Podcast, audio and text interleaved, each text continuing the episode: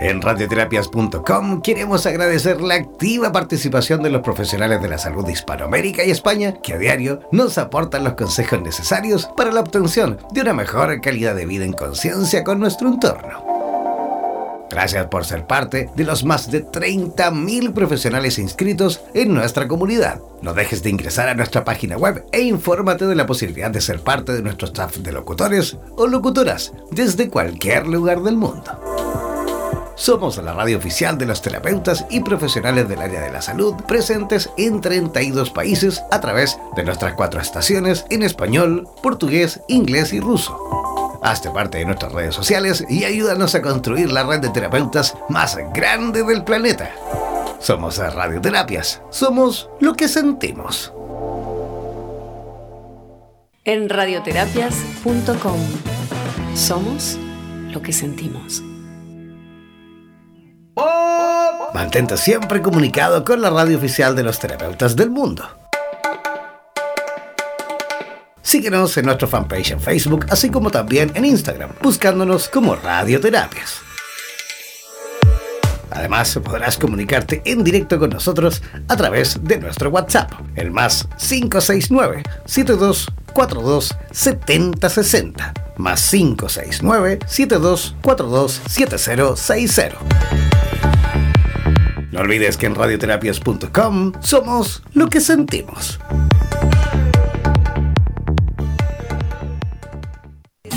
En radioterapias.com somos lo que sentimos.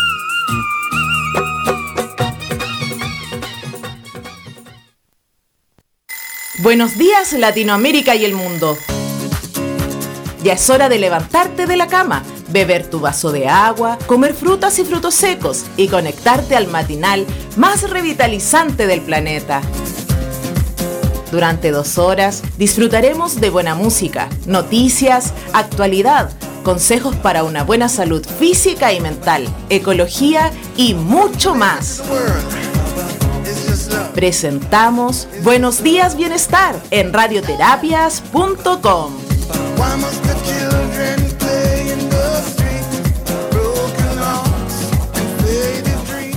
Hola, ¿cómo están? Muy buenos días. Y arrancando y comenzando este nuevo programita. Buenos días, bienestar en vivo y en directo a través de la señal en español de radioterapias. Oye, siempre digo lo mismo. Radio en español, radioterapias. Nuestra radio en español de radioterapias. ¿Por qué repito tantas veces esto? Porque mucha gente, muchas personas nos escriben y piensan de que al ingresar a radioterapias.com eh, cuando yo les digo, o, cuando ustedes ven esas tres ventanas, al ingresar al home, a radioterapias.com, ven tres banderitas. Una en español, una en portugués y una en inglés. ¿Vale? Ven las tres. Ven la bandera de, digamos, de español, de España, la de Brasil por portugués y la de inglés. Y la gente piensa que al ingresar a cualquiera de las tres van a ver la página traducida en esos tres idiomas. Sí, en una parte, en gran parte sí, es eso es la misma página traducida en tres idiomas. Pero arriba tienen un botón play. Ese botón play significa que cada radio es una radio distinta. Cada idioma es una radio distinta. Son tres radios distintas, ¿vale? No es que radioterapia simplemente en su página esté traducida en tres idiomas, sino que además son tres radios por separado, ¿vale? Esta es la estación de radioterapias en español, ¿vale? Que sale ininterrumpidamente las 24 horas del día, los 7 días de la semana, con programación continua. Pero lo mismo pasa en las otras dos radios, ¿vale? Las otras dos radios también tienen su propia, propia producción, su propia programación, quise decir, ¿vale? Así que ojo con eso, ¿vale? Esto es la radio en español para todo Iberoamérica, porque transmitimos a toda Latinoamérica, pero también incluimos España. Por eso es la radio digamos, eh, de, mm, sí, de Iberoamérica, en la radio en español para toda Iberoamérica. Si tú quieres participar en el programa de hoy, ya sea a través de preguntas, consejos, sugerencias, saludos, comentarios, eh, lo que tú quieras, bueno, debes hacerlo enviándonos por escrito un WhatsApp al más 569 7242 7060. ¿No alcanzaste a tomar apunte? ¿No alcanzaste a, agregarnos en tu teléfono? Bueno, no pasa nada. Te doy un poquito de tiempo, toma lápiz y papel. Sí, toma apuntes. Tienes que escribirnos al WhatsApp más 569 72 427060. Eso por una parte. Además, también puedes ingresar a nuestras redes sociales, a nuestro Facebook, a nuestro Facebook y a nuestro Instagram para que te vayas enterando de cada una de nuestras mm, actividades y también de nuestra programación. Debes hacerlo en Instagram y en Facebook buscándonos como Radioterapias. Así de simple, así de fácil es hacerte parte, por supuesto, de esta red internacional de radioterapias eh, internacional, porque transmitimos, como les decía anteriormente, en tres idiomas. También, otro datito súper importante es que aquellos que tienen, por ejemplo, teléfonos smartphone, ¿vale? Todos los que tengan teléfonos smartphone, también tenemos una aplicación completamente gratuita. O sea, no será necesario que, ingreses cada vez que quieras escucharnos a la página web, sino que simplemente ingresa ahí a, a Google Play, ¿vale? Ingresa a Google Play y busca radioterapias. ¿Vale? Radioterapias con ese final. Radioterapias con ese final. Ahí también podrás descargar gratuitamente la aplicación para que puedas escucharla las 24 horas del día desde tu dispositivo móvil. Esa aplicación también la vas a encontrar en nuestra página web. Si ingresas a www.radioterapias.com, seleccionas la radio en español y arribita, ahí a la derecha, justo arribita a la derecha, también vas a ver la, el icono de smartphone, ¿vale? Y, y también, por supuesto, vas a poder desde allí descargar la aplicación para que puedas escucharnos cuando tú quieras, simplemente dándole el play ahí en tu teléfono y ya podrás escuchar nuestra radio en vivo y en directo a través de la aplicación. ¿Vale? ¿Les quedó claro? Yo creo que está simple, ¿no? ¿Cómo están las cosas por Quito? Carolina Arteaga es nuestra compañera, mi panelista principal de este programa, nuestra amiga y oncóloga, perdón, psico-oncóloga, que ya se encuentra en conexión directa desde Quito. ¿Cómo estás, Carolina? Buenos días, bienestar, el matinal de la salud iberoamericana. el día de hoy, 6 de marzo del 2020, estoy cargada pues de buenas energías. Un día más en llevando conocimiento para cambiar nuestra calidad de vida. Súper bien. Esa es la idea fundamental. Estamos despertando en Latinoamérica, así que despertemos con energía. Sabemos también que tenemos por ahí algunas malas noticias con respecto al coronavirus que ha ido avanzando, ha ido creciendo en cuanto a la cantidad de personitas que se han ido contagiando y creo que no es la excepción en Ecuador, ¿no? Exactamente. Estamos y amanecimos con 14 casos. 14 13 aquí y hay uno en el exterior con nuestro ecuatoriano, pero sí, estamos cada vez eh, creciendo en números, somos el país eh, latinoamericano con más casos de coronavirus. Bueno, tenemos que entonces extremar, eh, digamos, las medidas de precaución y también de auto higiene, digámoslo así, de autoayuda de autoprotección, como les decía. Lavado de mano, importantísimo. Lavado de mano, pero sí extremado, ¿vale? O sea, el lavado de mano exagerado. ¿Qué quiere decir eso? Que lávate las manos constantemente, no pasa nada, no cuesta nada constantemente estar lavándose la mano. Como dice acá el ministro de Salud en Chile, lavarse las manos obsesivamente, dijo él. Públicamente lo dijo en la televisión. Incluso dijo, por favor, dijo a todos los chilenos, lavarse las manos obsesivamente, o sea, cada rato. ¿vale? Que no cuesta nada lavarse las manos. ¿Por qué? Porque claro, ahora se acerca el invierno. ¿ah? Vamos a comenzar con la campaña de invierno, por, lo, por, ende también se multiplica esa, digamos, cantidad en cuanto a posibilidades de poder contagiarse, a lo mejor no, del coronavirus, pero sí de otras patologías respiratorias y sobre todo de, de, resfrío, gripes, eh, influenza y un montón de problemas también que se vienen con esta nueva campaña de invierno. Así que comenzar también ustedes a extremar las medidas de, protección, de autocuidado y también lavarse las manos si vas a estornudar, si te sientes que estás ahí un poquito congestionado, un poquito resfriado. Eh, eh, estornudar, por supuesto, como corresponde, tapándose, digamos, la nariz y boca con un pañuelo. Ese pañuelo luego desecharlo en el caso que sea desechable. Idealmente utilizar pañuelos desechables, no utilizar pañuelos de tela eh, como le decía, lavarse bien las manos. Eh, si vas a estornudar, también hacerlo, además de taparse con un pañuelo, y si no tienes un pañuelo, taparse con el brazo, con el antebrazo, eh, girar la cabeza, en fin, tratar de no estornudar así como, ah, como lo loco. no olvidar que están las, existen las gotitas de estas, estas gotitas microscópicas que también avanzan a más o menos uno o dos metros de distancia. Tú ya puedes, por supuesto, contagiar a través del estornudo a cualquier persona. ¿Sí o no, Carolina?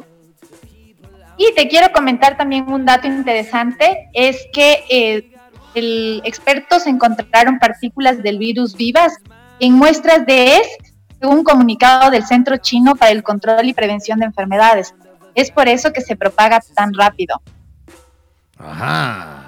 Vale, perfecto. Entonces eso hace también que por supuesto tengamos que también ver otras medidas, ¿vale? Adoptar otras medidas necesarias para que no siga avanzando el contagio del coronavirus. Ya, eso para comenzar. Oye, tenemos, em, yo creo que además de, las medidas que tenemos que tomar con este tema del coronavirus, eh, también hay otras medidas que debemos tomar en casa. ¿Por qué? Porque el coronavirus, claro, está ahí, está presente, está avanzando, pero cada día también tenemos eh, distintos riesgos en el hogar, sobre todo las personitas que por ahí tienen niños en casa, tienen niños en el hogar o que viven con personas eh, de la tercera edad o incluso personas que viven solas. Siempre tienen que mantener en casa varias medidas eh, en cuanto a la posibilidad a lo mejor de sufrir algún accidente. Em, ¿Cómo estás tú en el tema? Bueno, me imagino tú bien porque tú de hecho te dedicas al tema de la salud, también tienes una clínica, pero te iba a preguntar, ¿cómo estás en casa con tus hijas? Porque tú tienes dos hijas maravillosas. ¿Cómo estás en casa con este tema, digamos, de los primeros auxilios? ¿Tus hijas saben primeros auxilios básicos? Sabes que sí. Yo pienso que ahora es súper necesario que los primeros auxilios se den tanto a nivel escolar y también en las universidades como parte de los pensums y te comento que sí, mis hijas sí saben primeros auxilios, me parece básico. Y también te comento que tenemos un botiquín.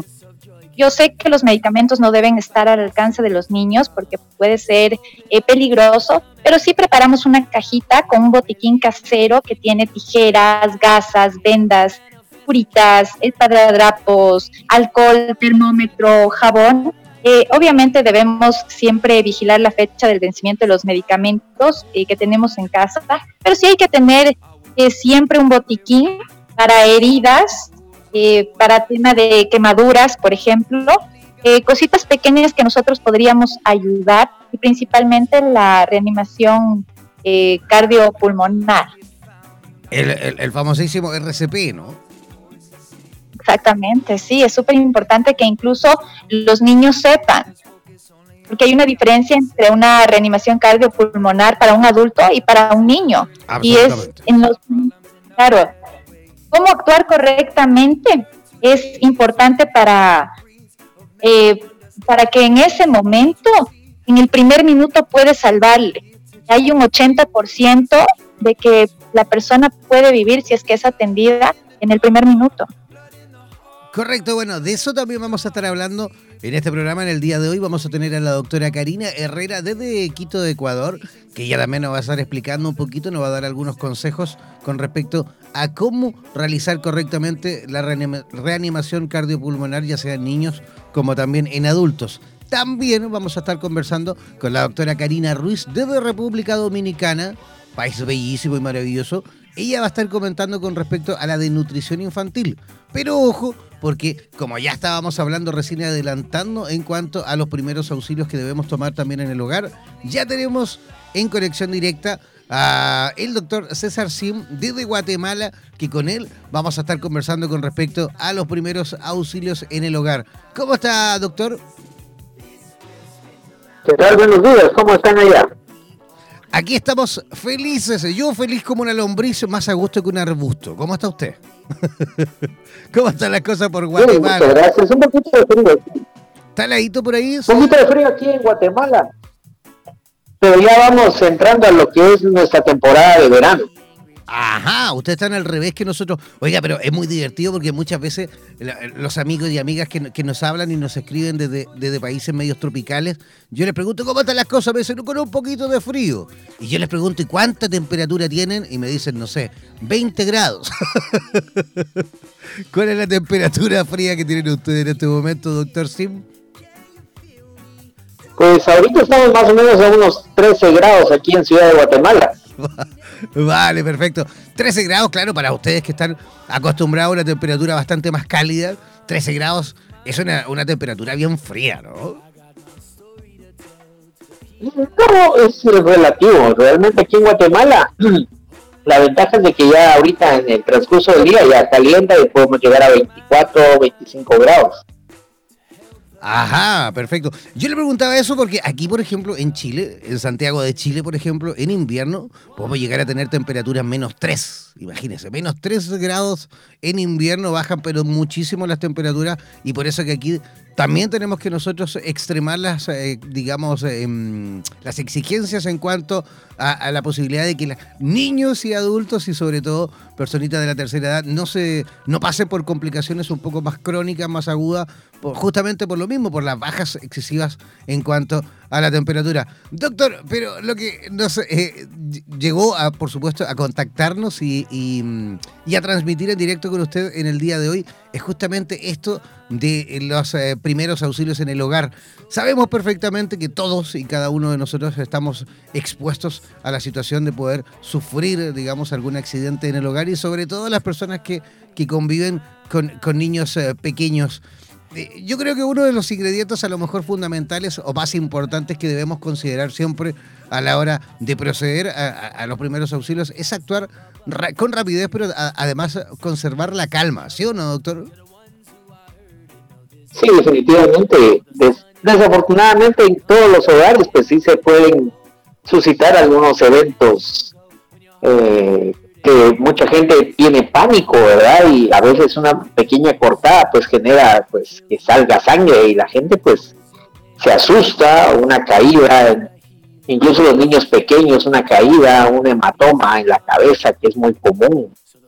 Eh, ¿Qué otra cosa, verdad? Ingestión de, de sustancias que quedan al alcance de los niños también es peligroso. Absolutamente, y por lo mismo, como le comentaba y le preguntaba, una, uno de los eh, ingredientes fundamentales para mantener, digamos, eh, eh, esto en control es mantener la calma, ¿no es cierto? Sí, definitivamente, ¿verdad? Porque el, si uno entra en pánico, también la otra persona, o en este caso el niño pequeño, detecta ese pánico y también es muy difícil de tratarlo. Doctor, entrando en materia, estamos nosotros queriendo saber cuáles son los signos vitales normales eh, que usted nos guíe, sabiendo que hay personas que tienen total desconocimiento. Ya. Eso depende, depende del tipo de paciente que estemos viendo, ¿verdad? En niños pequeños, pues eh, a veces la frecuencia cardíaca puede ser un niño pequeño menos de un año, pues unos 130, 120 de frecuencia cardíaca, que para ellos es muy normal. Temperatura 36, 36 y medio, incluso hay mucha gente que maneja 36 grados y para ya un 37, como dirían algunas literaturas, ya para ellos ya es fiebre. Entonces cada paciente tiene que ser eh, individualizado. Eh, la glucosa, sabemos de que es importante también eh, tener un, glucómetro si tenemos pacientes eh, con problemas de, diabetes, por ejemplo, saber de que la glucosa en ayunas pues no tiene que bajar menos de 70 miligramos por decilitro. También si se eleva demasiado, más de 200, también ya estamos pensando en un problema de hiperglicemia. Entonces también tenemos que saber eso, la, la frecuencia respiratoria, pues mucha gente dice que es de entre 12 y 16 dependiendo de, la edad, ¿verdad? Pero también tenemos que ver el, trabajo respiratorio, ¿verdad? Mucha gente así como usted y yo, ni siquiera nos damos cuenta que estamos respirando, ¿por qué? Porque estamos con nuestras vías aéreas permeables, pues, pero ya una gente, un niño pequeño ya miramos un esfuerzo respiratorio ya más intenso, entonces eso también tenemos que verlo. Perfecto. Doctor, eh, además, eh, una vez que nos enfrentamos a una situación como esta, de algún accidente, eh, pase, cualquier cosa que pase, digamos, en el hogar, hay que tener algunos elementos también que nos pueden ayudar, por supuesto, en, situaciones como esa. Es necesario, me imagino, tener un botiquín en casa, pero además de eso, ¿qué debe tener el, botiquín, digamos, en, lo más básico? Lo más básico, pues en este caso, pues serían vendajes, eh, gasas estériles. Obviamente ahorita con el problema del coronavirus tenemos que tener alcohol, alcohol en líquido, alcohol en gel. Eh, aquí en Guatemala también se acostumbra mucho el agua oxigenada, el, óxido de hidrógeno. Eh, ¿Qué otra cosa? Aquí también nosotros recomendamos tener eh, ya sea jabón, eh, jabón normal, ¿verdad? O jabón gel también, ¿verdad? Para hacer algún lavado, por ejemplo, tal vez alguna, alguna pomada antiséptica que nosotros podemos utilizar, ya sea para una, alguna picadura, alguna escoriación, eh, no sé, ¿verdad? También eh, tener algunos medicamentos de, venta libre, siempre con las debidas precauciones con niños pequeños, ¿verdad? En este caso, pues acetaminofén para la fiebre, tal vez suera, de rehidratación oral, en, este caso nosotros lo, recomendamos en polvo para que tengamos agua pura y lo podemos diluir, ¿verdad? Para algún problema de deshidratación, por ejemplo, en vendas, vendas elásticas, vendas para hacer algún tipo de curación, ¿verdad? Eh, ¿Qué más? Eh, algún, algún, desinfectante. Nosotros lo que sí nos recomendamos es algo así tipo mertiolate o algo así, porque eso, ese tipo de colorantes a veces a los médicos nos dificulta determinar si es solo el colorante o hay alguna inflamación, un eritema. Entonces, generalmente nosotros eh, recomendamos pues que tengan este tipo de, tal vez algún tipo de adhesivo algunos, aquí nosotros les llamamos curitas eh, para poner sobre alguna escoriación, sobre alguna picadura o algo así. Eh, ¿Qué cosita podemos eh, tener en casa? También tener algún lo que se llama este hielo instantáneo para tener, digamos, para ya sea para poner sobre algún tipo de inflamación, tratar la manera de, y más que todo tener guantes si es posible, tener guantes para no tener contacto directo con con la sangre, ¿verdad? Porque eso también eh, pone muy nervioso a la gente. Sí, bueno. Un termómetro, un glucómetro.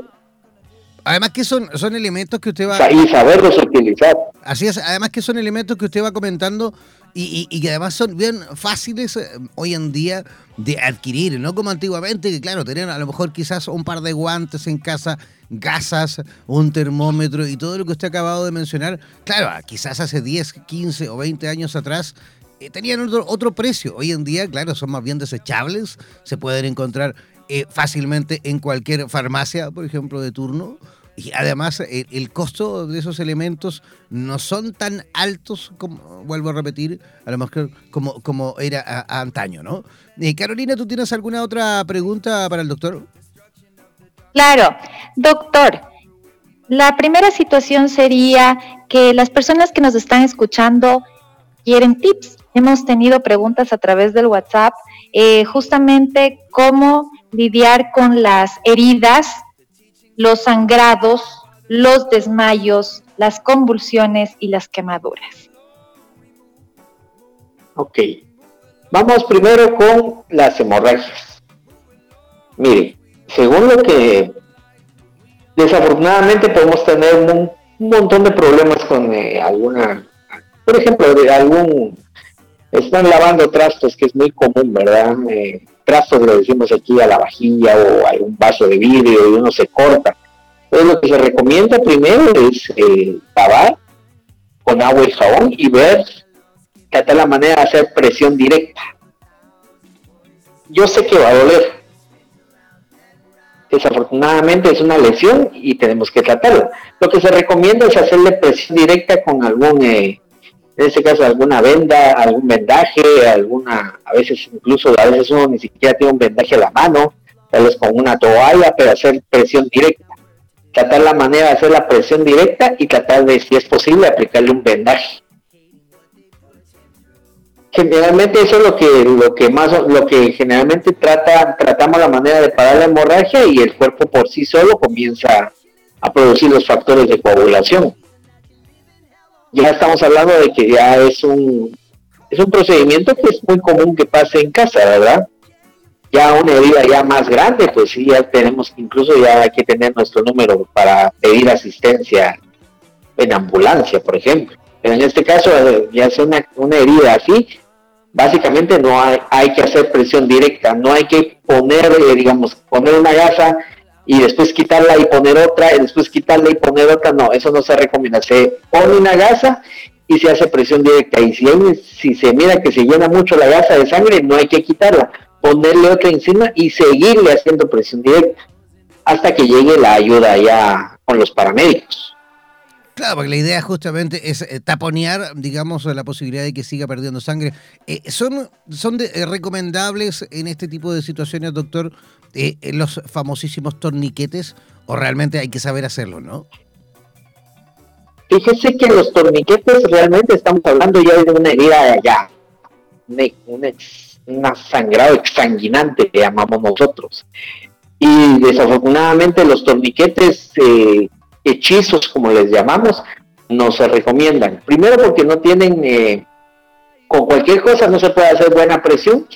Y segundo, no logran, digamos, digamos, hacer la presión sobre la arteria, porque estamos hablando que ya sería algo algo muy, muy intenso, ¿verdad? Y no todos tenemos un torniquete a la mano, ¿no? Es importante saberlo, ya estamos hablando de ya heridas muy severas, muy serias. Y solamente la persona que está entrenada puede aplicar un torniquete.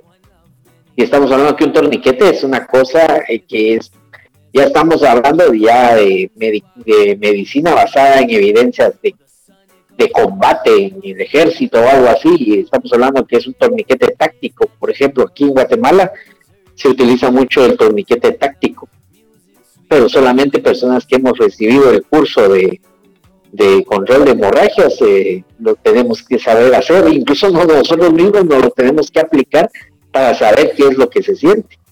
Y, y duele demasiado, entonces sí, estamos hablando que solamente personas que tengan el conocimiento lo pueden aplicar pero en este caso aquí lo que se recomienda en casa o algo así es hacer presión directa y de, con fuerza.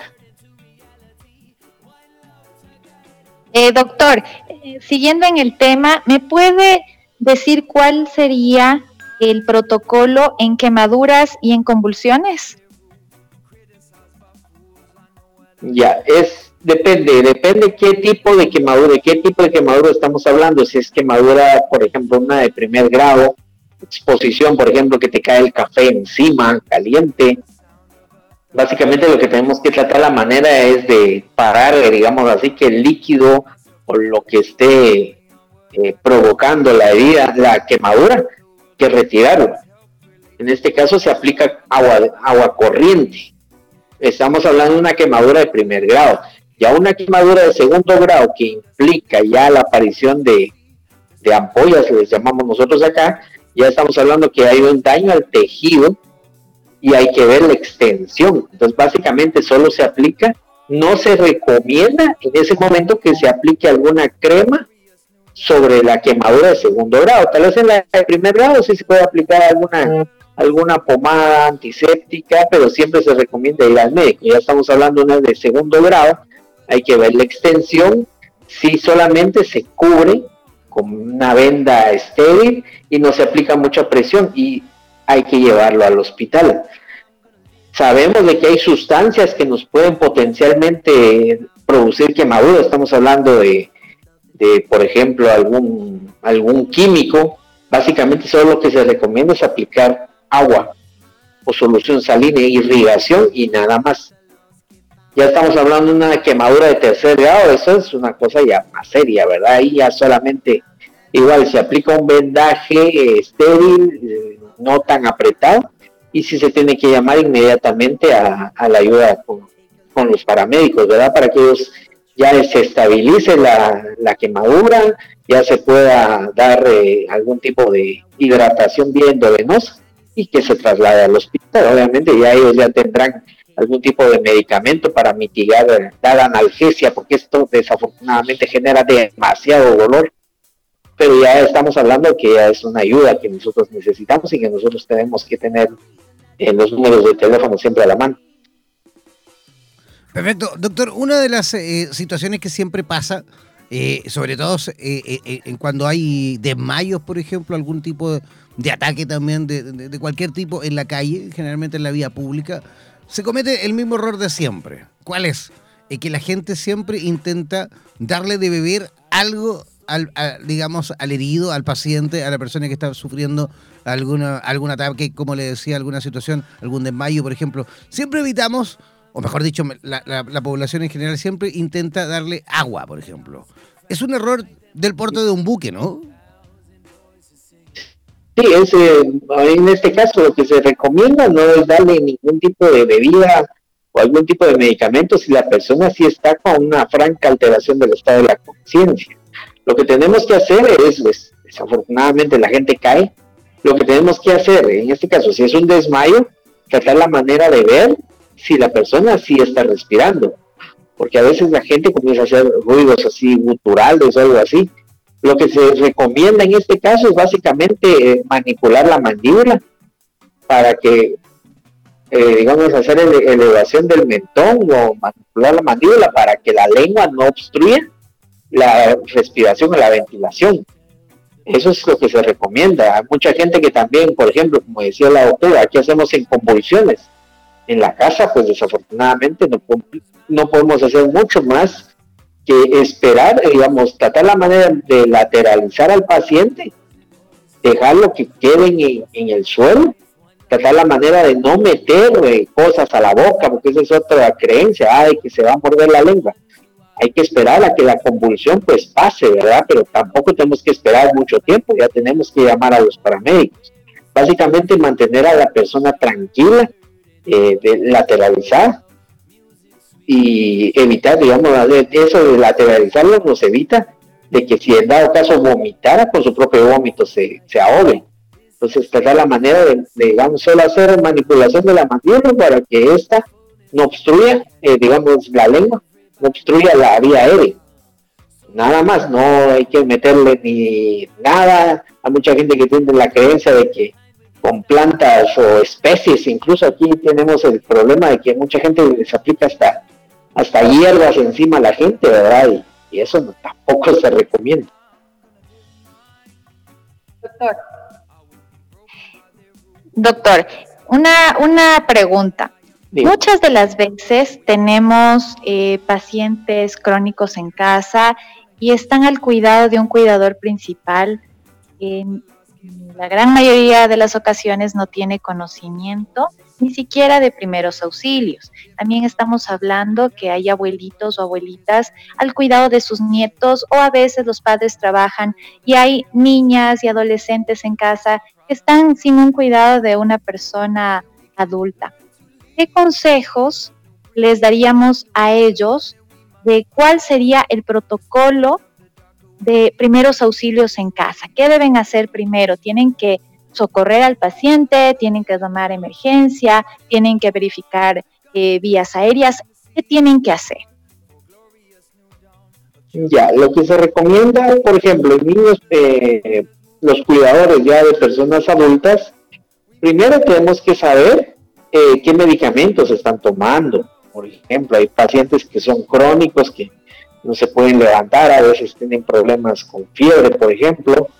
Eh, tenemos que saber, el, digamos así, que la persona sepa tomar los signos vitales. Necesitamos saber que si tiene algún tipo de termómetro, si sabe cómo utilizar el termómetro, por ejemplo. Eh, saber los números de teléfono de, las, de los familiares o del médico tratante, si en dado caso no, no lo saben, tener a la mano el número de teléfono de, algún sistema de emergencias hospitalarias a la mano, eh, por ejemplo, en niños pequeños, por ejemplo, también tenemos que saber eh, saber el RCP, que no es lo mismo en niños pequeños que en un lactante, que, un adolescente o un adulto mayor. Hay que saber los eh, saber dar los RCP, las las digamos las eh, las maniobras, por ejemplo, las maniobras más básicas, la maniobra de Henry, por ejemplo, si se obstruye la vía aérea, no es igual en un niño pequeño, es igual, es diferente en un adulto mayor. Perfecto, doctor. Eh, ¿Qué otra cosa? Sí. Eh, perdón. Adelante. Eh, ¿Qué otra cosa? Por ejemplo, en niños pequeños, ¿verdad? El problema de las caídas con los, niños pequeños, hay que tener mucho cuidado con, la cabeza, que tengan, que utilicen cascos y van a estar en bicicleta o algo así.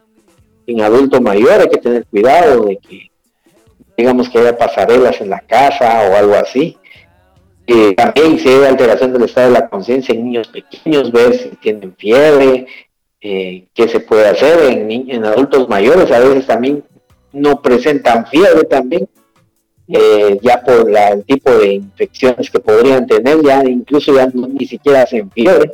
También hay que estar viendo eh, alteración del estado de la conciencia, ¿verdad? ¿Qué más? Trabajo, dificultad respiratoria.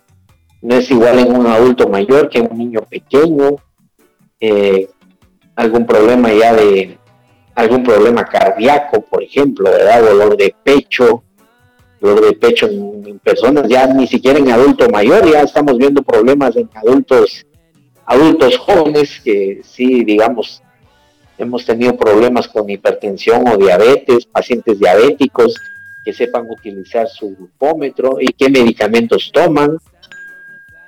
Hay muchas cosas que, que ¿cómo se llama?, que tenemos que tener en cuenta eh, con los primeros auxilios, saber el tipo de medicamento que toma, si hay alguna persona que es alérgica, por ejemplo, un problema de vía, de vía respiratoria que, se, que haya sido provocado por un tipo de alergia, qué tipo de antihistamínico tenemos en casa, e incluso hay gente que es tan alérgica que ellos cargan sus propias eh, jeringas de eh, epinefrina. Incluso nosotros tenemos que saber cómo administrar esa epinefrina que se se administran una picadura de insecto, también tenemos que tener en cuenta eso, eh, picaduras de avispas, picaduras de abeja, por ejemplo, o picaduras de araña, ¿verdad? Hay que saber qué se tiene que hacer, qué tipo de araña es, si es una viuda negra, o en este caso aquí le llamamos la araña violinista, aquí en Guatemala también tenemos mucho problema con eso. Eh, gusanos urticantes, también niños pequeños que se meten y los agarran con la mano. Por ejemplo, digo, alguna sustancia que pueda provocar algún tipo de alergia, también tenemos que tener algún tipo de medicamento, eh, algún tipo de antihistamínico, por ejemplo. El tema de primeros auxilios, créanme que es bastante extenso. Es súper extenso, doctor, porque a ver, hay países en, nuestra Latinoamérica morena, países generalmente de Centroamérica, países tropicales, que claro, tienen una gran cantidad de especies también que son bien peligrosas a la hora uno de sufrir, por ejemplo, alguna picadura, ¿no? Hablamos de, serpientes, de culebras, de arañas, como decía usted, de otro tipo de insectos que claro, a lo mejor justamente al entrar en contacto con, con, el humano puede provocar alteraciones o puede provocar alergias bastante fuertes y va a depender de eso, va, va a depender de, por supuesto, el, eh, digamos, el, tipo de, animalito que nos pique, es eh, también, por supuesto, la solución que debemos adoptar. Pero yo creo que también justamente, y a raíz de eso, tomándome de ese mismo tema, es que es fundamental el poder también tener a mano y saber, por supuesto, cuáles son los números de atención de urgencia necesarios y cuáles son, por supuesto, los números que realmente debemos mantener siempre eh, eh, bien visibles en nuestra casa, ya sea en la nevera, en la cocina, en el botiquín, en el baño. Siempre debemos tener siempre ese numerito importante a, a cuál acudir en caso de una, de una emergencia extrema, ¿no? Sí, definitivamente. Ya, doctor, y también quería yo agregarme también a hacer alguna preguntita con respecto a los niños. Hay lugares, eh, sobre todo, insisto también en Centroamérica, países tropicales, donde existen eh, casas con piscina. ¿ah? Aquí también en Chile, muchísimas casas con piscina. Y en verano, por supuesto, se llenan de agua, comienza la temporada y, los niños también tienen la posibilidad de disfrutar de ellas. Pero muchas veces también, perdón, son eh, una buena alternativa o una buena ocasión también para poder sufrir accidentes bien graves como, como eh, eh ahogo, ¿no? Niños que se caigan a la piscina, niños pequeños que puedan caer a la piscina, incluso en la noche muchas veces también caen a la piscina y, también hay que tener, por supuesto, todo en cuanto a la preparación necesaria rápidamente para poder eh, prestar ayuda al, menor que caiga a la piscina. ¿Existen algunos consejos básicos en caso que podamos enfrentarnos a una situación tan extrema como esa? Eh, bueno, lo que se recomienda es tratar la manera, primero, si tenemos, eh, bueno, no, y desafortunadamente en muchos hogares, pues estas cosas no se prevén, eh, aún teniendo capacidad monetaria, a veces mucha gente no tiene ese tipo de, asistencia o de, previsión. Lo que se recomendaría es de que si supieran hacer las maniobras de RCP, básico para poder, digamos, eh, dar ya siento chance al cerebro, de que, que tratar de oxigenarlo, ¿verdad? Tratar de la manera de cómo, cómo sacar al niño de la piscina, por ejemplo, ¿verdad? Y comenzar a dar las primeras maniobras de RCP. Realmente no hay mucho, no hay, digamos así, algo más que ellos tuvieran a la mano, ¿verdad? Más que tener a la mano los, los números de teléfono de los paramédicos que tengan, ya sea su sistema público o privado, dependiendo de cada país. En este caso lo que se recomienda es de que se tomen los, que se tomen cursos de primeros auxilios, que se tomen cursos de, reanimación cardiopulmonar básica para que entonces ellos comiencen a dar eh, maniobras en lo que llega la, la ayuda de paramédicos, ¿verdad? Realmente algún medicamento, algún equipo, realmente sí tendrían que ser ya más entrenados, pero que eso muy difícil que, que, pase en casa, ¿verdad? Que, que, tengan ellos esos conocimientos. Pero sí se recomienda de que sí se tome algunos cursos para que entonces la gente esté preparada por cualquier cosa. A veces, como dice tú, también, eh, por ejemplo, en escuelas que les enseñan a nadar, también ellos tendrían que tener esa, ya ellos sí tendrían que tener entrenamiento. Porque muchos niños pequeños que los meten a nadar desde pequeñitos, ya incluso se recomienda que desde pequeñitos se empiecen a nadar para que entonces ellos sepan flotar y ya no es tan fácil que, se, que, pasen este tipo de accidentes. Pero sí, sí, desafortunadamente he visto de que sí siguen ocurriendo este tipo de accidentes y desafortunadamente a veces pasa que no se puede hacer nada por el paciente cuando uno llega. Doctor, ¿mito o verdad? Unas personas eh, ocupan medicina alternativa como la clara del huevo para cerrar las heridas o como la manzanilla para desinflamar. Cuéntenos un poquito si es que esto funciona y qué productos podríamos tener nosotros en casa para ayudarnos. Ya. Desafortunadamente aquí también se ocupa mucho por este problema de que les aplican clara de huevo. Sabemos de que es una proteína, pero desafortunadamente no es algo que sea estéril. Así que aquí tampoco se recomienda que estén aplicando ese tipo de remedios caseros o de ese tipo de creencias. Nosotros recomendamos simplemente eh, lavado con agua, con jabón, tal vez alguna alguna crema antiséptica y si en dado caso ya es algo más serio, llamar al médico o ir al centro, al sistema de emergencias más cercano, pero también aquí, desafortunadamente, incluso hemos encontrado gente que para las quemaduras ha aplicado incluso hasta pasta dental o incluso hasta cal. Y eso en vez de ayudar empeora el problema porque estamos hablando de que si es un químico, así como la cal, por ejemplo, eso en vez de ayudar todavía quema más. Y la crema dental, que también es irritante, entonces no se recomienda ninguna de esas cosas. Perfecto, doctor. Queremos agradecer su, participación con nosotros y esperamos, sin duda, tener la posibilidad de volver a conversar con usted de este tema o de todos los temas que usted domina. ¿ah? Le enviamos también un abrazo gigantesco a todos los médicos de Guatemala también y, por supuesto, a todos los que nos escuchan desde allí a menudo. Así que a través de usted también un abrazo gigantesco a toda la comunidad y, por supuesto, a la comunidad médica también en su país. ¿Le parece? Bueno, muy bien, muchas gracias, les agradezco la oportunidad. Un saludo a todos nuestros, a todos los médicos del mundo, pero también a todos los iberoamericanos, ¿verdad? Estamos aquí en Guatemala. Desafortunadamente estamos ya bajo una alerta bastante severa, aunque no tenemos casos de coronavirus. Pero entonces igual también en todos los países pues guardemos nuestras debidas precauciones como prestadores de servicio, ¿verdad? Un abrazo muy fuerte desde aquí de Guatemala y muchas gracias. Gracias a usted, doctor. Antes de despedirle, ¿cómo las personas que a lo mejor quieren entrar en contacto con usted, cómo pueden localizarle? Ya, nosotros, yo trabajo para una empresa, no sé si puede decirse. ¿Cómo no? Adelante.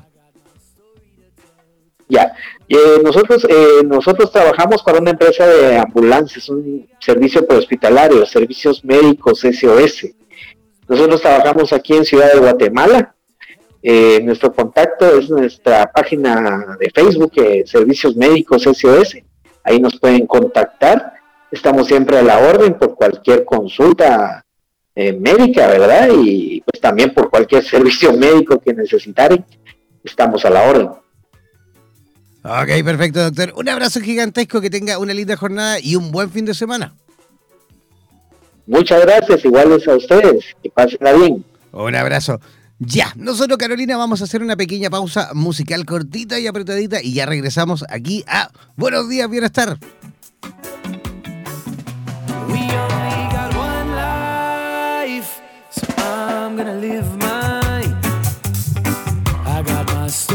Somos la radio oficial de los terapeutas holísticos del mundo.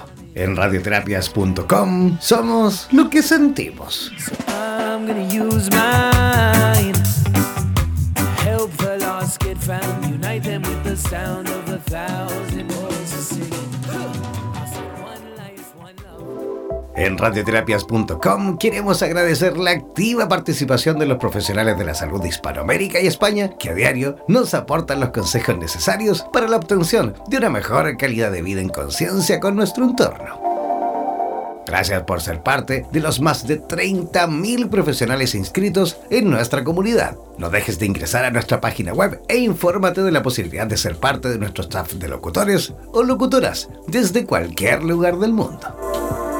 Somos la radio oficial de los terapeutas y profesionales del área de la salud presentes en 32 países a través de nuestras cuatro estaciones en español, portugués, inglés y ruso. Hazte parte de nuestras redes sociales y ayúdanos a construir la red de terapeutas más grande del planeta. Somos Radioterapias. Somos lo que sentimos. En radioterapias.com. Somos lo que sentimos. Mantente siempre comunicado con la radio oficial de los terapeutas del mundo. Síguenos en nuestro fanpage en Facebook, así como también en Instagram, buscándonos como Radioterapias. Además, podrás comunicarte en directo con nosotros a través de nuestro WhatsApp, el más 569 7242 7060 más 569 7242 7060. No olvides que en radioterapias.com somos lo que sentimos.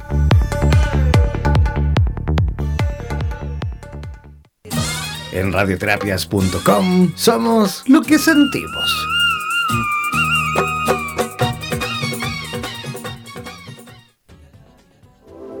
En radioterapias.com queremos agradecer la activa participación de los profesionales de la salud de Hispanoamérica y España que a diario nos aportan los consejos necesarios para la obtención de una mejor calidad de vida en conciencia con nuestro entorno. Gracias por ser parte de los más de 30.000 profesionales inscritos en nuestra comunidad. No dejes de ingresar a nuestra página web e infórmate de la posibilidad de ser parte de nuestro staff de locutores o locutoras desde cualquier lugar del mundo. Somos la radio oficial de los terapeutas y profesionales del área de la salud presentes en 32 países a través de nuestras cuatro estaciones en español, portugués, inglés y ruso. Hazte parte de nuestras redes sociales y ayúdanos a construir la red de terapeutas más grande del planeta. Somos Radioterapias. Somos lo que sentimos. En radioterapias.com. Somos lo que sentimos.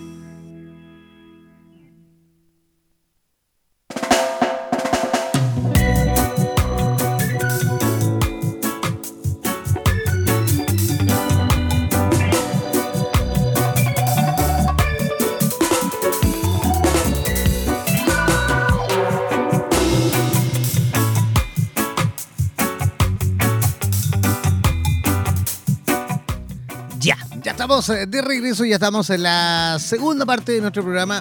Buenos días, bienestar. Oye, antes de, avanzar, quiero comentar una cosita ahí para que quede súper en claro. Los profesionales que se van agendando con nosotros también intentan siempre de mantener buena comunicación con nosotros porque por ahí luego, oye, es que yo pensé que la entrevista era más temprano. Ah, es que yo pensaba que es que...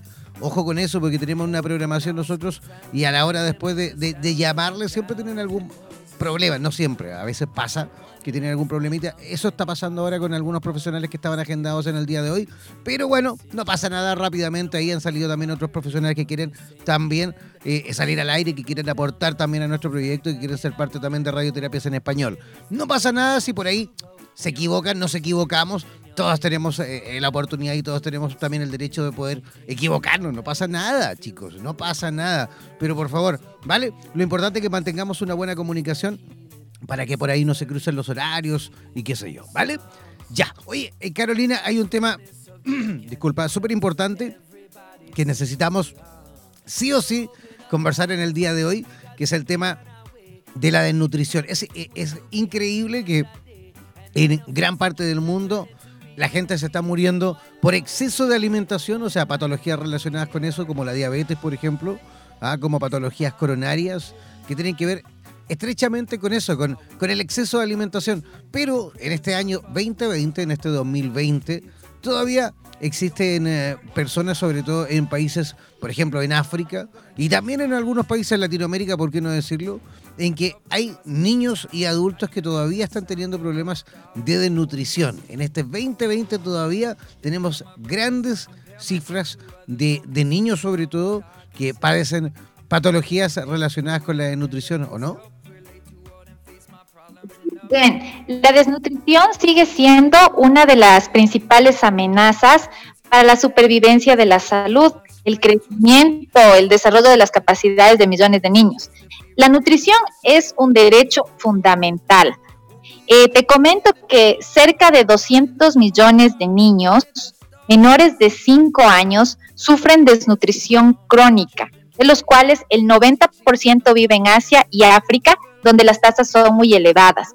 Y también me llama la atención, justamente ahora que hablábamos con nuestro doctor de Guatemala, que Guatemala es uno de los nueve países donde tiene más del 50% de desnutrición crónica en niños menores de 5 años y se sitúa en niveles semejantes a los de algunos países africanos y asiáticos. ¿Qué te parece esto? Wow, sí, tremendo. De hecho, en, Haití, aquí en, Latinoamérica, hay muchísimos casos de nutrición. Estamos pasando problemas bien graves con temas relacionados con la desnutrición aquí en, Latinoamérica. Y Haití, por supuesto, está viviendo este tipo de, situaciones con menores de edad sobre todo, pero también, e, e insisto con este tema, también personas adultas están teniendo patologías relacionadas con la desnutrición. E, e, es, increíble. A mí me llama la atención muchísimo, Carolina, porque, como te decía, este año 2020, en el cual muchas veces tenemos, eh, eh, digamos, campañas gigantescas relacionadas con el marketing en cuanto al consumo, por ejemplo, de equipos y aparatos electrónicos, en donde la gente muchas veces se gasta la vida comprándose otro tipo de cosas, eh, un televisor gigantesco. me ha pasado que ir a países, no voy a nombrar mejor cuál, pero países, distintos países de Latinoamérica en el cual vas pasando por, eh, eh, poblaciones a lo mejor de extrema pobreza, ves una casa que se está prácticamente cayendo, ¿ah? por, porque están construidas en material precario, pero arriba de esa casa de material precario una tremenda antena parabólica, ¿ah? que son cosas que a mí en lo personal me llama mucho la atención, ¿ah? que hay gente que a lo mejor no tiene para pagar, digamos, eh, temas relacionados con lo más básico, pero sí, a lo mejor para pagar otro tipo de, privilegios. Y ahí por ahí que yo creo que también el tema de la, de tiene mucho que ver también, además de las campañas estatales que sí o sí, y yo creo que son las más importantes de todas, tienen que cumplirse, pero además de eso, de campañas relacionadas con la educación, ¿o no? Es cierto. A mí me, yo quería comentarte que hicieron un ensayo eh, súper, súper serio y publicaron los resultados en la revista Science, donde trabajaron con 68 niños de Bangladesh eh, de entre 12 y 18 meses y comenzaron a monitorear la recuperación de estos niños. Y en la dieta se destacó algo tan simple como pasta de bananas, eh, soya, harina de maíz y garbanzos, y lo relacionaron con las bacterias y las bacterias que no eran tan sanas. Eh, ¿Qué te quiero comentar? Que hallaron que esta dieta estimulaba los microbios del intestino vinculados al crecimiento de los huesos, el desarrollo del cerebro y el sistema inmunológico. Y además se trataba de ingredientes baratos. Imagínate cómo ya estamos solucionando temas con, con productos tan simples como estos, ¿no? Wow, qué buen, qué buen dato ese, ¿eh? Qué buen dato ese.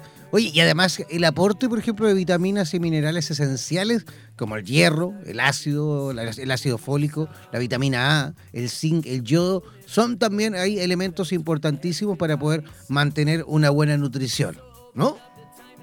Claro, porque si nosotros hablamos, por ejemplo, del hierro, la carencia está asociada con baja de peso al nacer, partos prematuros, muertes de madres e hijos. Y algo que me llamaba la atención en el tema psicológico es que también reducían la capacidad de aprendizaje, el desarrollo motor, el crecimiento y la capacidad de trabajo.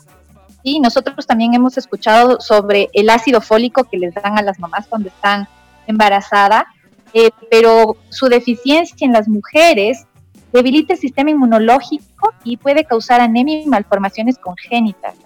Imagínate cómo sería en el África que las madres no tienen acceso pues a la medicina y no tienen la capacidad de tener ácido fólico, entonces obviamente vamos a tener una, algo que se conoce como un círculo vicioso, ¿no? Donde la desnutrición actúa como, como este círculo que va de mujeres desnutridas que tienen bebés con un peso inferior al adecuado lo que aumenta obviamente las posibilidades de desnutrición en las siguientes generaciones. Y estamos hablando que en los países de desarrollo nacen unos 19 millones de niños bajos de peso, como de 2.500 gramos más o menos. Y así sucesivamente con las siguientes vitaminas, ¿no? Eh, para que nosotros tengamos un poquito de conocimiento. Eh, por ejemplo, el zinc puede causar diarreas, problemas de cicatrización, heridas, de caída del cabello y, cuando alguien toma las pastillas de zinc, eh, se previene y se protege a los niños de diarrea durante tres meses. Wow, ¿en serio? ¿Tres meses de, prevención mediante eso, no? Sí, y por ejemplo en el yodo, la falta durante el embarazo aumenta las probabilidades de aborto espontáneo, también de las malformaciones congénitas y la mortalidad fetal tardía. Y también a mí me llamaba la atención, como te digo, en la parte psicológica que tiro un poquito para allá, es los retrasos graves en el desarrollo físico y mental y los problemas de aprendizaje. Entonces, esta es una de las la, es la principal causa de retraso mental, es muy evitable en el mundo. Oye, algo, algo por ahí también leíamos con respecto a eh, el fomento de la lactancia, pero digamos, en, la, parte más temprana, la primera hora creo que de nacimiento, es súper, pero súper importante el fomento de la lactancia materna, ¿no? Claro, porque les protege contra la diarrea, las infecciones respiratorias agudas y hay algo llamado el calostro, que las mamás, exacto, el calostro son las primeras gotitas que saca la madre cuando termina de, de, parir, de dar a luz y que son esenciales, es como dar un antibiótico al bebé. Entonces, este tipo de cultura de cómo nosotros tenemos que tener el proceso de que el bebé lacte cuando todavía la madre dice, no, es que yo todavía no tengo leche, correcto, pero tiene calostro. Entonces nosotros tenemos que eh, ayudar a que exista una prevención y que nosotros fomentemos la lactancia temprana desde la primera hora. Y mínimo, mínimo, lactancia materna exclusiva, mínimo hasta los seis meses de edad, ¿no? Exacto, porque requieren, obviamente los bebés van requiriendo otros alimentos adecuados que complementan la leche materna y son necesarios para su desarrollo, pero eh, cuando hay escasez de alimentos, por ejemplo en África, en Bangladesh, en los países que realmente no tienen lo, necesario, los niños no reciben alimentos complementarios y es ahí donde nosotros tenemos que fomentar la lactancia eh, hasta, hasta edades más altas, ¿no? Y una vez que, a ver, siempre ocurre este, este fenómeno re bonito y cuando salen a los niños los primeros dientecitos, cuando empiezan a salir, ahí a los seis meses, cuando empiezan como recién a reventar, como se dice, los primeros dientecitos, y es cuando ya empiezan a eh, a ingerir otro tipo de alimentos, el, fomento de una alimentación, digamos, complementaria adecuada a partir de los seis meses y, a continuación de la lactancia, es también fundamental la ingesta de esos alimentos, de esos nutrientes que por supuesto van a, dar los primeros pilares eh, para que ese ser, digamos, siga avanzando en óptimas condiciones y, y a lo mejor sufra menos patologías relacionadas con lo mismo, ¿no? Claro, y algo importante es que nosotros tenemos que llevar a nuestros hijos a la medición de peso, de altura, que haya una detección de casos de desnutrición, porque muchas de las veces estamos teniendo niños en casa, y no solo te hablo de los, de, de los niños que están en el África, porque uno asocia el África a la desnutrición, pero muchas de las veces tenemos en hogares, que te hablo de clase media baja, media alta, clase alta, niños desnutridos. Niños desnutridos y por qué razones? Porque tenemos trastornos alimenticios. Hay una diferencia entre llegar a la desnutrición porque no tenemos los medios económicos y la otra es llegar a la desnutrición por, por temas como los trastornos alimenticios, por, las, eh, por el sufrimiento, por la depresión, por la ansiedad o por el poco cuidado que los padres tienen con sus hijos. Correcto, de hecho, por eso que los profesionales del área de la salud tienen unas tablas, ¿no? Que se llaman percentil, ¿vale? Ese percentil es justamente lo que va a ayudar, dependiendo, por supuesto, del país en donde se encuentre, porque esa condición es súper importante, porque no es lo mismo el percentil que se mide a través de la estatura del niño, o sea, la medición del, del niño, el, también el peso, el perímetro craneano también entra incluso ahí.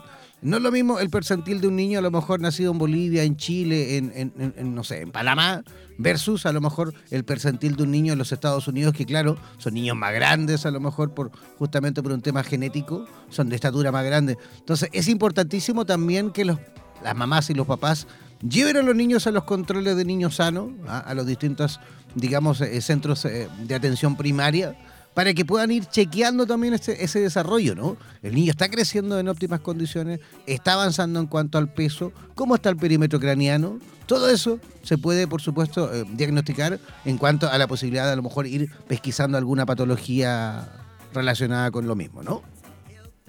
Sí, aparte de esto también a los adolescentes, porque a lo menos aquí en nuestro país vemos mucha desnutrición protocalórica severa por causas de anorexia.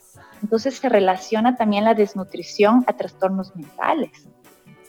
Yo tengo aquí un dato que me, llama, me llamó muchísimo la, atención, es que obviamente un cerebro que no está nutrido no puede someterse a los procesos ni siquiera de, de las pastillas para el tratamiento de la salud mental. Entonces yo quiero contarte que, por ejemplo, la mayor porción de comida eh, ligada a la depresión, a la ansiedad, el control de los impulsos, a la obesidad y el sobrepeso, por ejemplo, la falta de vitamina B12 causa pérdida de memoria. El selenio está presente en las funciones cerebrales, siendo un importante modulador del estado de ánimo. Imagínate cuánta gente no tiene el acceso, pues, a la comida con, con selenio, al hierro, al zinc, que son necesarios para el funcionamiento normal de las enzimas y de los procesos celulares y de las funciones de los receptores, de las transmisiones de señal, para mantener el tejido neuronal y obviamente darnos el tema de dopamina, serotonina. Y obviamente las enfermedades que, que se deben tomar en cuenta donde hay desnutrición, muchas de las veces son, por ejemplo, en se asocia con Alzheimer y desnutrición, demencias y desnutrición, eso es lo que te puedo comentar. Oye, de hecho, el, consumo de la sal yodada también ya es uh, fundamental y es uh, súper básico y además nada de difícil, ¿no? Ya gran parte de, la sal en distintos países de Latinoamérica ya viene eh, con esa condición. Claro, ya. Nosotros tenemos que promocionar el consumo de la, de la sal yodada, porque esto pues nos ayuda a los todos los trastornos que pueden deberse a la falta de la sal iodada. Y así como también el consumo, por supuesto, de frutas, de verduras, de muchísima agua, porque aunque no lo crean, también es importantísimo el consumo de agua, es muy importante, sobre todo ahora en, la campaña de invierno, para, para prevenir, por supuesto, patologías respiratorias, el consumo de agua es vital. Carolina, vamos a hacer otra pequeña pausa cortita, una pausa musical. ¿Querías tú agregar algo? Disculpa. Sí, nada más complementar lo que estabas diciendo, que el fomentar una alimentación complementaria es básica a partir de los seis meses y a continuación de la lactancia. Entonces, si mamitas y papitos nos están escuchando, por favor, tener una dieta balanceada, fijarnos que los niños estén hidratados y que la desnutrición no solo llega a los países que tienen problemas económicos, sino que también llegan a nuestros hogares por la falta de conocimiento y medidas que tenemos que tomar para que nuestros hijos crezcan sanos. Absolutamente. Oye, Carolina, ¿tú has escuchado o entiendes algo con respecto a la biodecodificación? Sí, sí lo he escuchado. Sí, lo he escuchado. ¿Sabes un sí, cuéntame. No, no, no, más que todo te quiero adelantar que dentro de nada vamos a hacer ahora una pequeña pausa musical cortita y apretadita, como digo yo siempre. Pero al, regreso vamos a tener una amiga, ahí a Sandra Droguet, en conexión directa de Santiago de Chile. Y ella nos va a estar hablando un poquito con respecto a esta terapia, a la biodecodificación. Así que, ¿qué te parece si hacemos una pequeña pausa musical rapidito? Y, y yo por mientras ahí conecto con ella y la sacamos al aire y conversamos con respecto a la biodecodificación. ¿Te parece? Perfecto, mantengámonos conectados con este tremendo tema. Ok, una pausa y ya regresamos.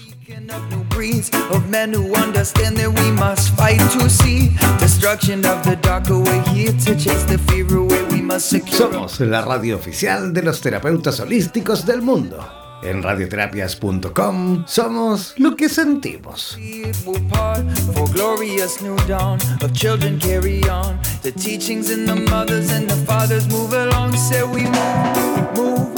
We move along, we move,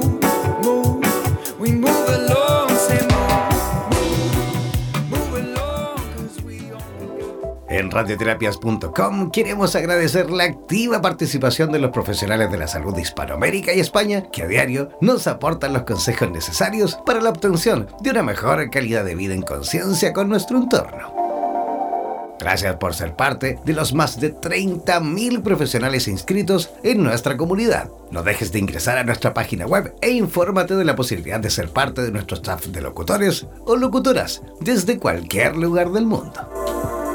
Somos la radio oficial de los terapeutas y profesionales del área de la salud presentes en 32 países a través de nuestras cuatro estaciones en español, portugués, inglés y ruso. Hazte parte de nuestras redes sociales y ayúdanos a construir la red de terapeutas más grande del planeta.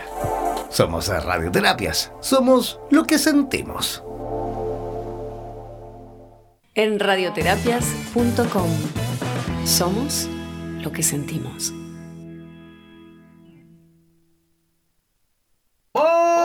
Mantente siempre comunicado con la radio oficial de los terapeutas del mundo. Síguenos en nuestro fanpage en Facebook, así como también en Instagram, buscándonos como Radioterapias. Además, podrás comunicarte en directo con nosotros a través de nuestro WhatsApp, el más 569-7242-7060, más 569-7242-7060. No olvides que en radioterapias.com somos lo que sentimos.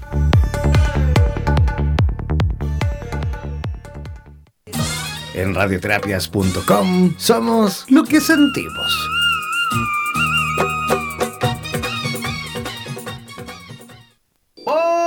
Mantente siempre comunicado con la radio oficial de los terapeutas del mundo. Síguenos en nuestro fanpage en Facebook, así como también en Instagram, buscándonos como Radioterapias. Además, podrás comunicarte en directo con nosotros a través de nuestro WhatsApp, el más 569-7242-7060, más 569-7242-7060. No olvides que en radioterapias.com somos lo que sentimos.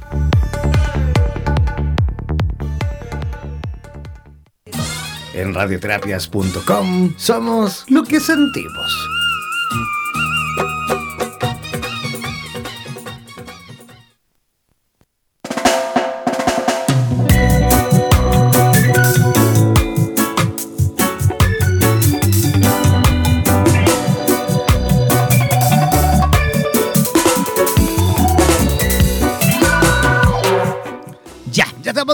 Oye, yo moviéndome aquí, pero no moviéndome solo con la música, eh, Carolina, porque sabes qué, recién, recién, recién, pero así nada, ¿eh? segundos, acaba de temblar por aquí. ¡Wow! ¿En serio? Sí. Oye, pero es que, es que yo me río porque es, es muy divertido que la gente desde otros lugares me dice, pero tembló, ¿cómo estás? Y qué sé yo. En Chile está- tiembla todos los días y a cada momento. Acá estamos acostumbrados a eso. De hecho, este es el país más sísmico del mundo después de Japón. ¿Sabías, ¿sabías eso? Eh, no, no lo sabía. No sabía que Chile era el segundo. Chile es el segundo país más sísmico del planeta después de Japón. En Japón y en Chile, todos los días y a cada momento está temblando, siempre está temblando. Nosotros estamos acostumbrados a tener temblorcitos más o menos de 3 grados, 3, 3 y algo, pero todos los días y a cada momento, en distintos lugares de Chile, está siempre temblando. Es más, yo tengo una aplicación en mi teléfono que en tiempo real me va siempre alertando, ¿no? En este preciso instante está temblando en la región de la Araucanía y su magnitud es de, por ejemplo, 3.2. Luego te suena de nuevo, ti, ti, ti, ti, ti, dice, en este preciso instante está temblando en la región de Tarapacá y eh, la magnitud es de 3.7, por ejemplo, ¿vale?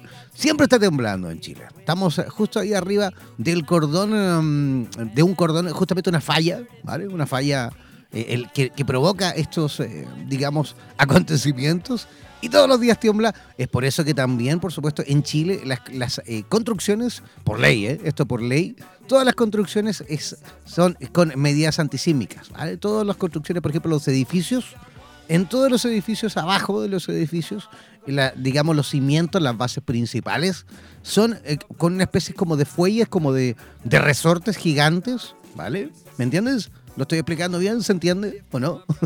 Hay una Sí, especie, claro, sí. hay una especie como de, de resorte gigantos, gigantesco, ¿vale?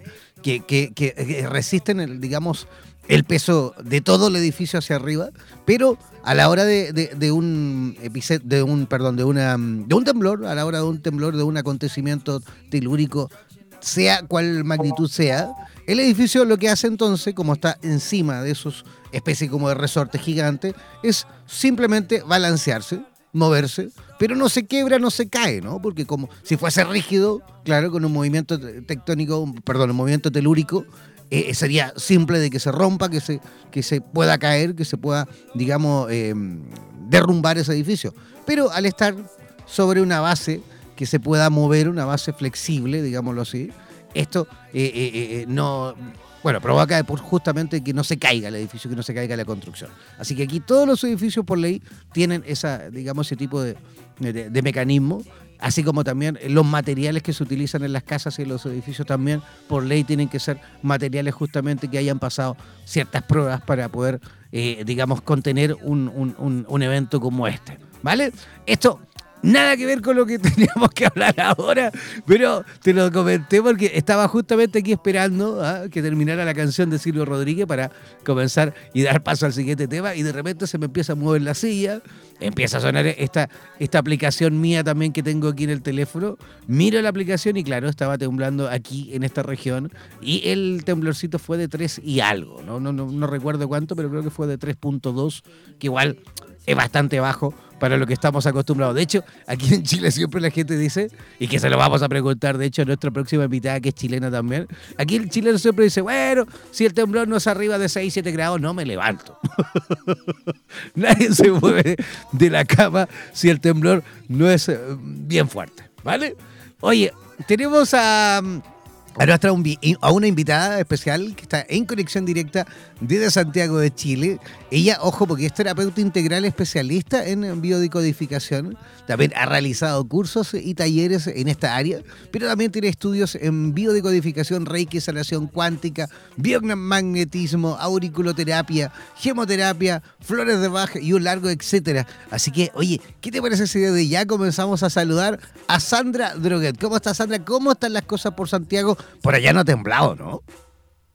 Hola, eh, no sé, la verdad no me di cuenta. es que pasa mucho eso, ¿sí o no, Sandra? Que de repente incluso tiembla, pero ni siquiera nos damos cuenta, ¿no? Sí, es que estamos tan acostumbrados que pasa inadvertido muchas veces. Yo recuerdo hace, hace un par de años vino una amiga mía de, de- de Austria, una amiga austriaca vino a visitarnos y qué sé yo, estuvo aquí, bueno, en ese tiempo yo vivía en Santiago de Chile y recuerdo que estábamos ahí conversando y qué sé yo, en la noche tomándonos un, un vinito y, y, empieza a temblar. Oye, mi amiga salió corriendo, recuerdo que estaba en el patio, pero con una cara de pánico. Y el temblor era súper, no sé, a lo mejor era un 3 y algo, casi 4, quizás un poquito, un poquito más, más fuerte.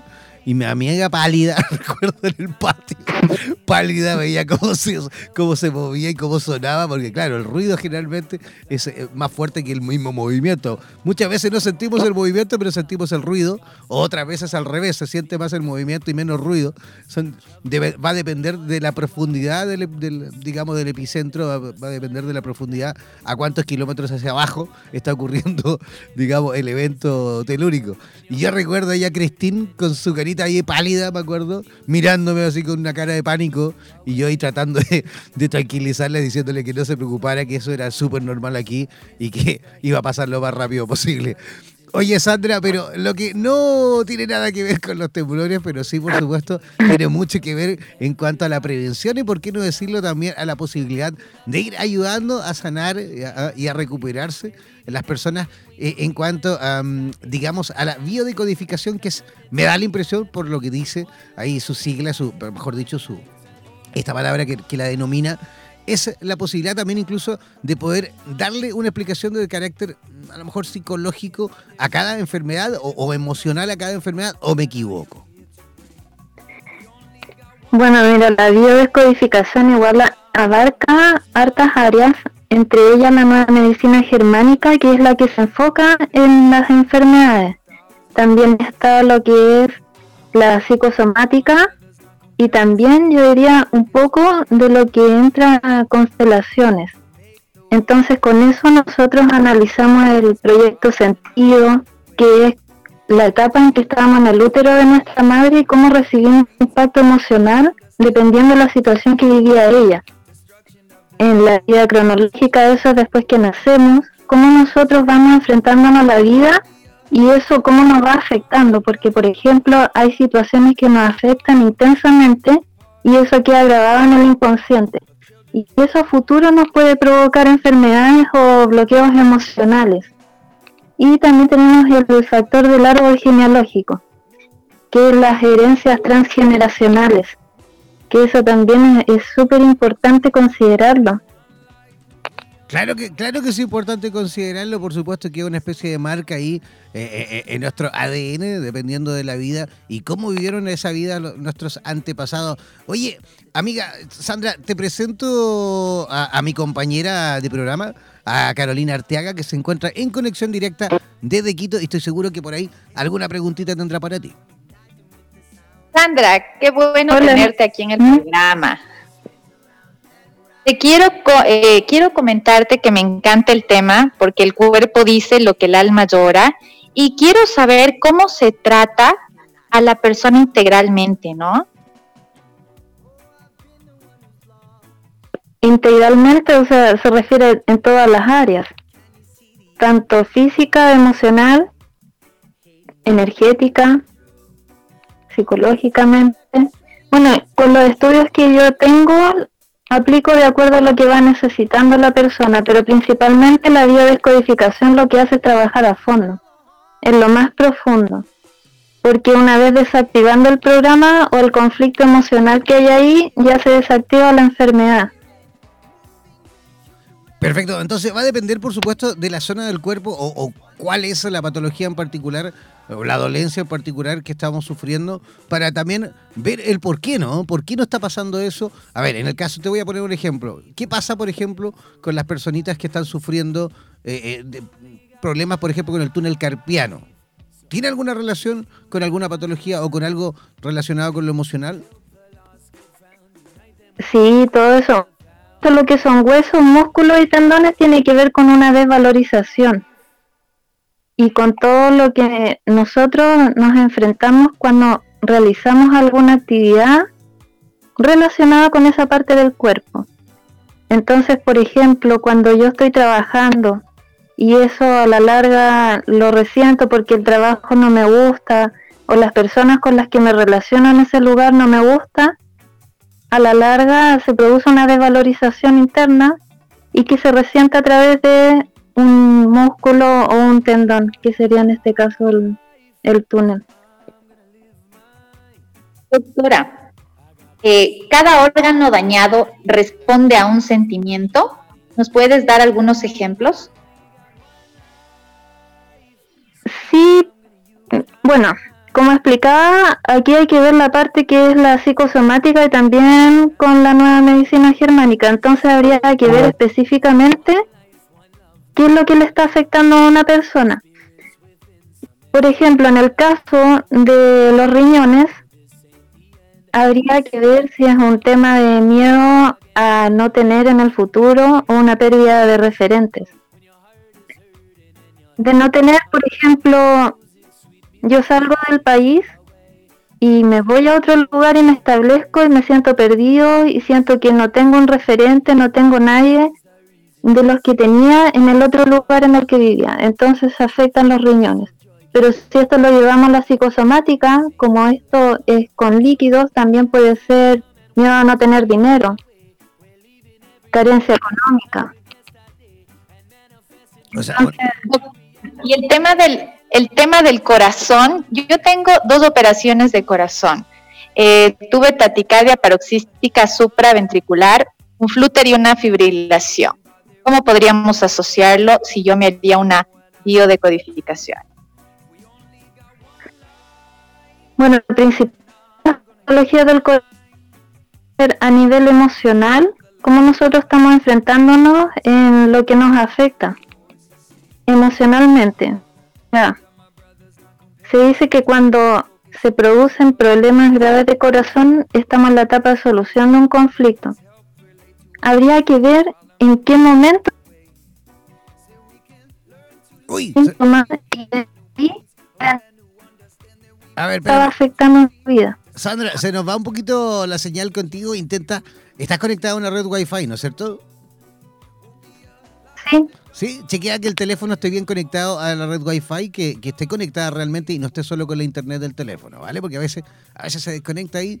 ¿no? Está, chequealo que esté bien conectado porque de repente como que se te va la señal. Intenta acercarte a lo mejor un poquito más al modem. Saca la lengua, levanta el brazo, levanta un dedo, pestañea más rápido. ¿Ah? A ver. Por ahí, ah, por ahí parece que estás mejor, pero de repente se te va un poquito se te va un poquito la señal. Ahí Carolina te había... Ah. Por ahí va, por ahí va. Carolina te había preguntado con respecto a, qué, em, digamos, em, acercamiento tiene la, la biodecodificación con las patologías relacionadas con la, parte coronaria, ¿no? Sí, lo que yo decía es que hay que tener en cuenta la parte psicosomática y a la vez de enfermedad. Entonces habría que ver qué es lo que estaba sucediendo en su vida en el momento en que se produce ese conflicto. Desde la nueva medicina germánica es la etapa de solución de un conflicto cuando se produce la enfermedad. Entonces hay que ver qué sucedió antes de que comience esa enfermedad. Puede ser incluso un año antes, en la misma etapa de, o sea, en la misma fecha más o menos. O factores relacionados, porque lo que dice el doctor es que hay que buscar el biochoc, que es una situación vivida en soledad sin solución aparente y de gran impacto emocional. Ajá, toma apunte tu Carolina, ¿eh? Anda tomando apunte. Aquí ¿eh? apuntando, aquí ah, apuntando. Anda tomando apunte de las cosas que hay que ir solucionando, ¿vale? Sandra, dime una cosita, ¿las adicciones también a lo mejor podemos nosotros, eh, digamos, descifrarla a través de esta técnica? Sí, pero depende de qué se...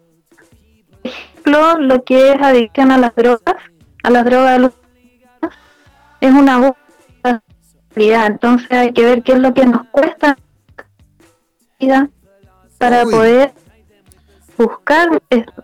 ¿Mm? Sandra, se te va un poquito la señal. Nuevamente estamos teniendo ahí un problema oh, de la conexión con, con Me voy a mover más aún. Acércate un poquito más al, router. Está a lo mejor un poquito lejos del, del, del modem, del router. Y de lo contrario, si no te llamo, te, te pego una llamadita. A ver, espérame un poquito, te voy a llevar en directo por, como llamada telefónica, ¿vale? Ya, vamos ahí a, cambiar la conexión. Lo que pasa es que generalmente intentamos hacerlo vía llamada WhatsApp. ¿Por qué? Porque la calidad del sonido, y ustedes ahora lo van a comprobar, es muchísimo mejor por llamada por WhatsApp que por una llamada tradicional, digamos una llamada común y corriente. Ahora ustedes se van a dar cuenta para que vean que, que no miento.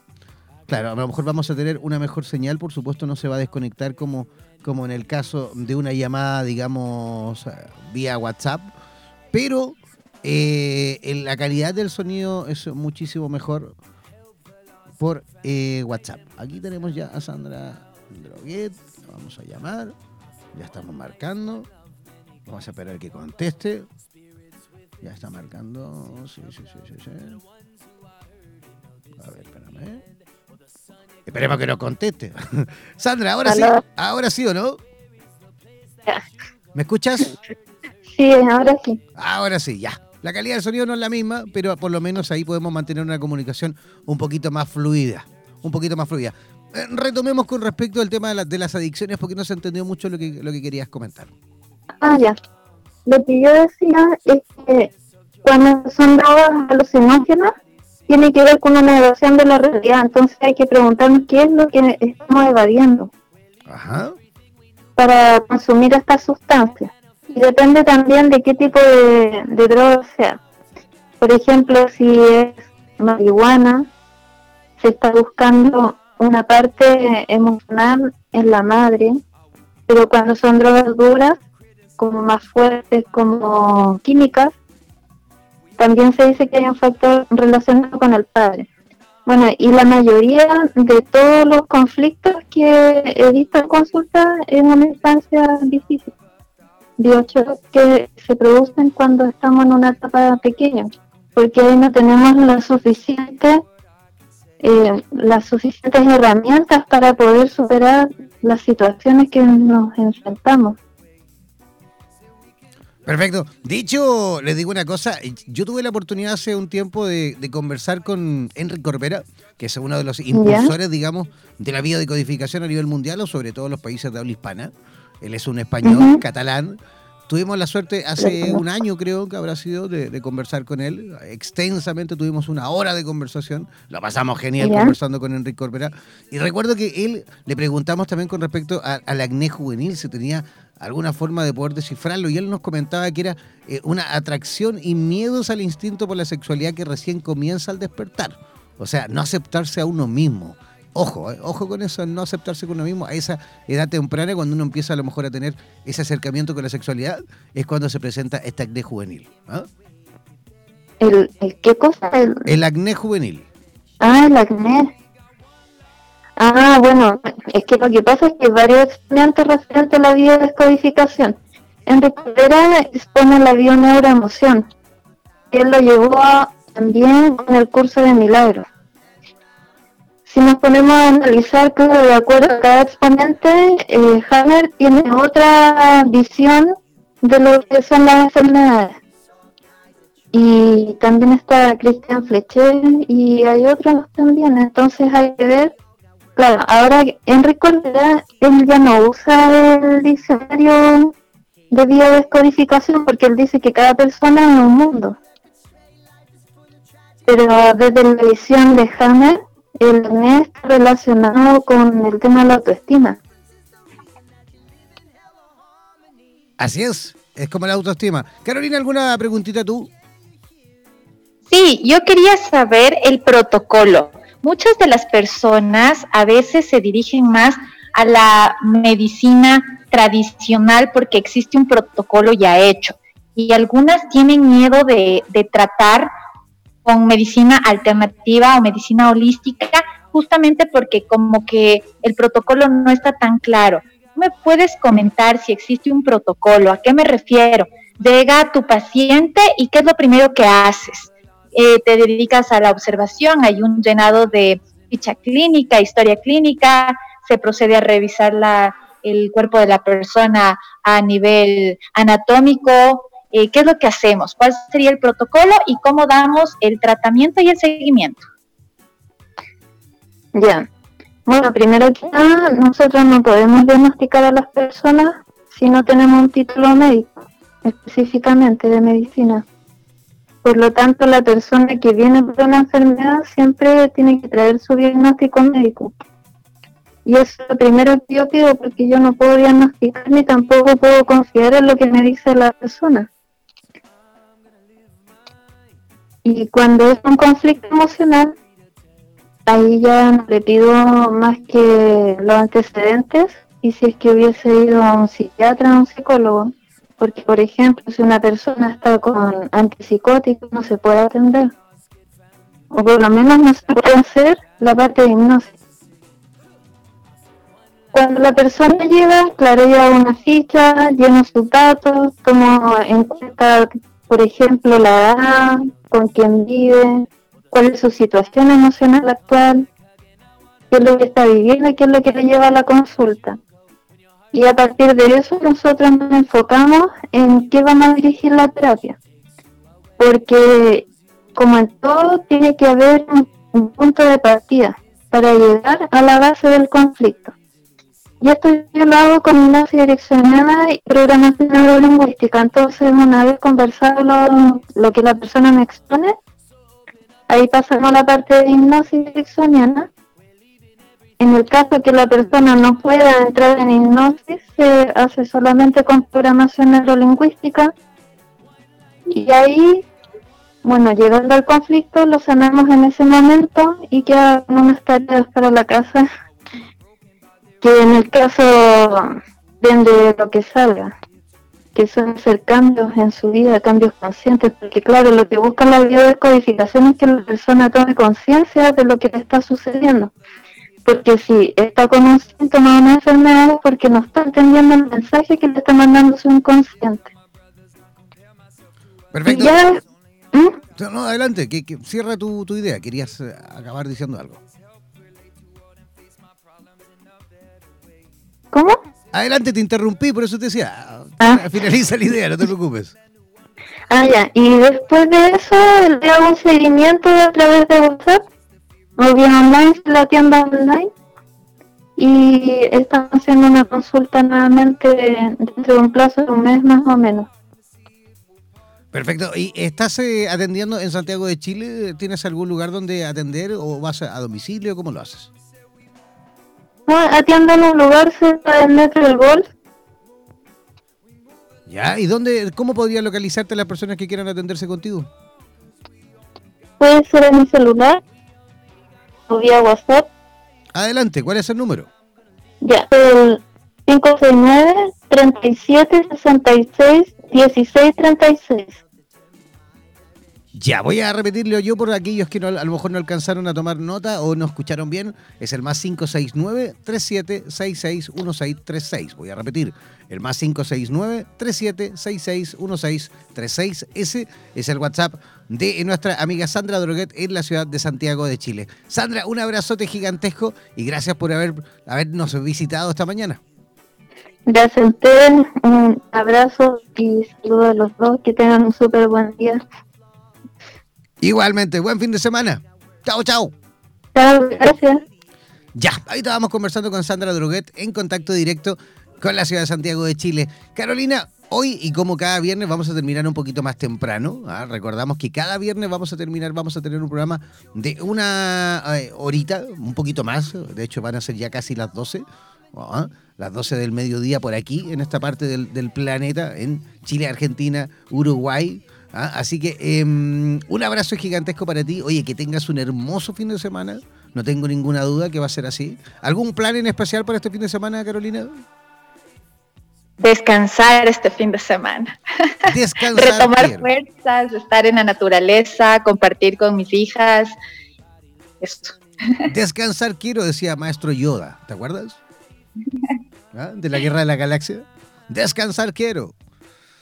Ya, mi niña, oiga, que tenga un lindo fin de semana, páselo bonito, disfrute con sus hijas hermosas que tiene usted ahí en Ecuador, en, Quito. Eh, abrazos también para todos aquellos que nos escuchan desde allí cada día.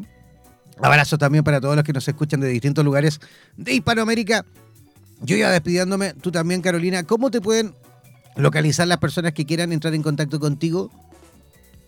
Bueno, para entrar en contacto conmigo me pueden buscar en el Facebook como Carolina Arteaga. Ahí también tengo la fanpage que dice Clínica Ángel de mi Guarda y nuestro correo es clínica ángel de mi guarda gh.gmail.com y mi WhatsApp es 593 0613 y antes de despedirme quiero darles una pequeña frasecita que dice no importa qué tan lento vayas siempre y cuando no te detengas de Confucio. Que tengan un excelente fin de semana y muchos besos desde Ecuador.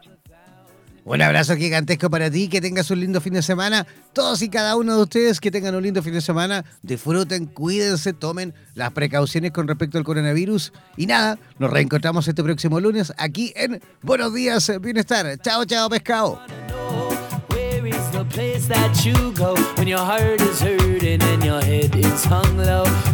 Somos la radio oficial de los terapeutas holísticos del mundo. En radioterapias.com somos lo que sentimos. This is the reason we singing these songs. So the fullness of joy can be felt when everybody sings along. So open up, the time has come and we got to be on our. No olvides que de lunes a viernes y en este mismo horario disfrutarás del matinal número uno de Iberoamérica y el mundo. Hemos presentado Buenos días Bienestar en radioterapias.com.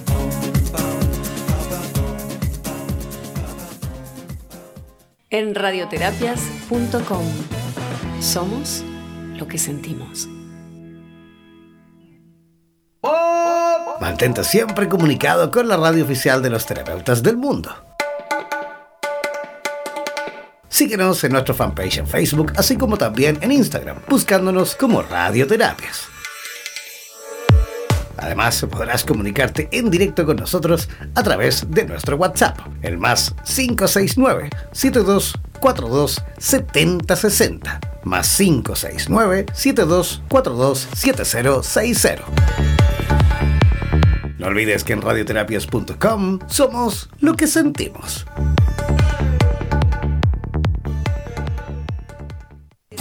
En radioterapias.com somos lo que sentimos.